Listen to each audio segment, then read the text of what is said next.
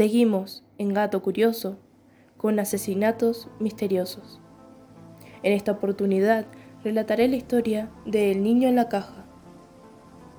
En la tarde del 25 de febrero de 1957, en Filadelfia, un cazador que probaba trampas para animales descubrió frente a la estrecha carretera una caja de cartón y que en su interior había un cadáver de un niño.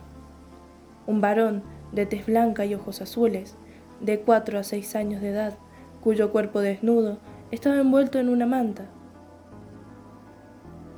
El cuerpo estaba limpio y seco. Su cabello y uñas habían sido cortados recientemente, pero con prisa. El pobre niño tenía signos de desnutrición. Se apreciaban muchas contusiones en todo su cuerpo, especialmente en la cabeza y el rostro. En su cuerpo fueron encontradas siete cicatrices, las cuales los investigadores concluyeron que tres eran quirúrgicas. La inspección del cuerpo reveló que había estado en contacto con el agua por un espacio de tiempo prolongado. El clima frío de esa zona le dificultó a la policía determinar el momento de la muerte del pequeño. Al igual que muchos asesinatos sin resolver, muchas teorías se han presentado con respecto a una posible solución. Aunque la mayoría fue desechada por la policía, dos de ellas han sido muy investigadas. La primera teoría involucraba a un hogar de una familia adoptiva que estaba a 1.5 millas de donde había sido encontrado el cadáver.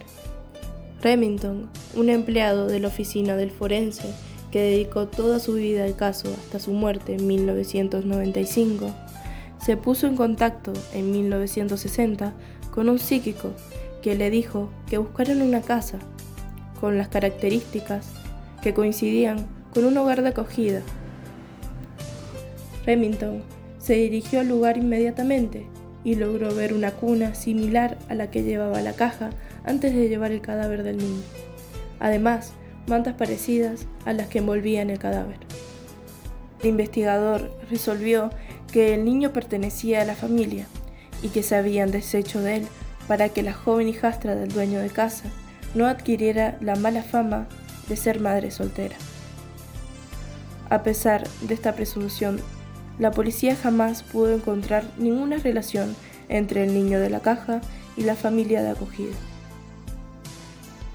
La segunda gran teoría se presentó en febrero del 2002, cuando una mujer identificada como M afirmó que su madre había comprado al niño a un desconocido en el verano de 1954.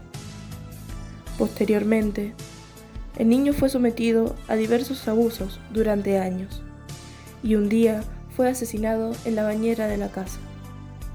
También dijo que su madre le había cortado el cabello y llevó el cadáver en una caja para abandonarlo.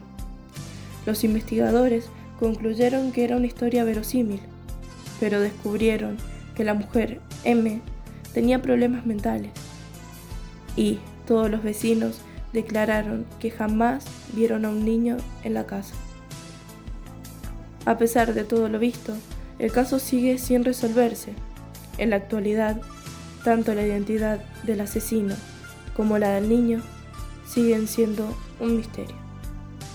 Esto fue Gato Curioso. Gracias por acompañarme y hasta la próxima.